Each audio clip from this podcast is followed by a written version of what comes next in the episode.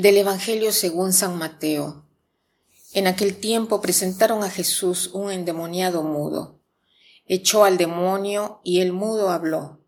La gente decía admirada, nunca se ha visto en Israel cosa igual. En cambio los fariseos decían, Este echa los demonios con el poder del jefe de los demonios.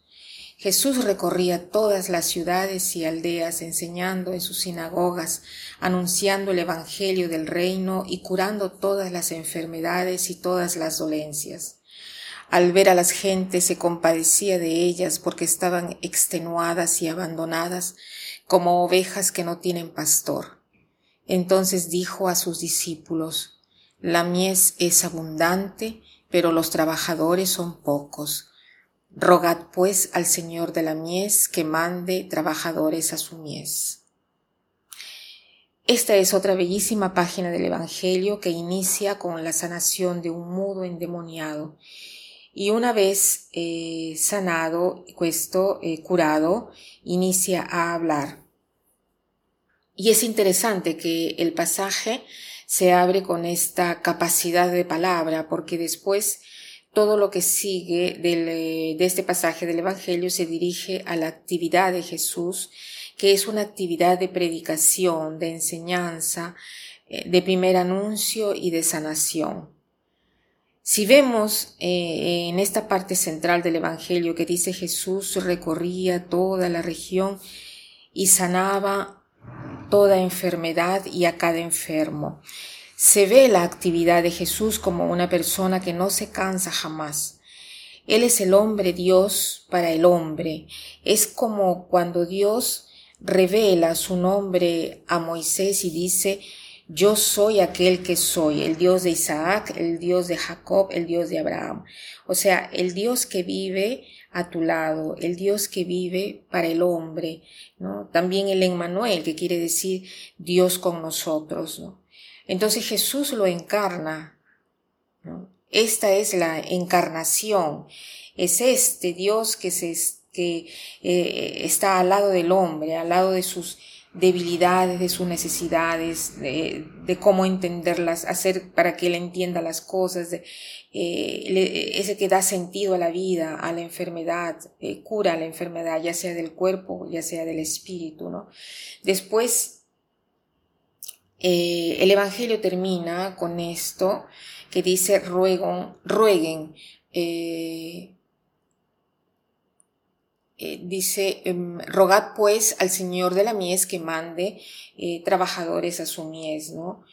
¿Por qué? Porque la, la mies está lista, ¿no? Es tanta, pero los obreros son pocos. Pienso que esta es una, la invitación de hoy y es una doble invitación. Rogar al Padre para que mande más obreros, sobre todo vocaciones religiosas, sacerdotales, que son los que se ocupan a tiempo pleno de esta actividad sin cansancio de la predicación, de la ayuda a los hermanos más necesitados. De repente esta oración está faltando porque de repente la cultura eh, no es más cristianizada, no se piensa en la importancia de la parte espiritual del hombre. Por lo tanto, no se pide a Dios que, que, que mande obreros, que hayan personas que se ocupen a tiempo pleno de esta misión que es tan importante. Entonces ocupémonos hoy nosotros de esta oración, eh, pero no solamente hoy, sino comencemos hoy. ¿no? Eh, y después, em, aquí hay una segunda invitación también, ¿no? Que como cristianos, cada uno está eh, llamado a vivir la misión del ser para el otro.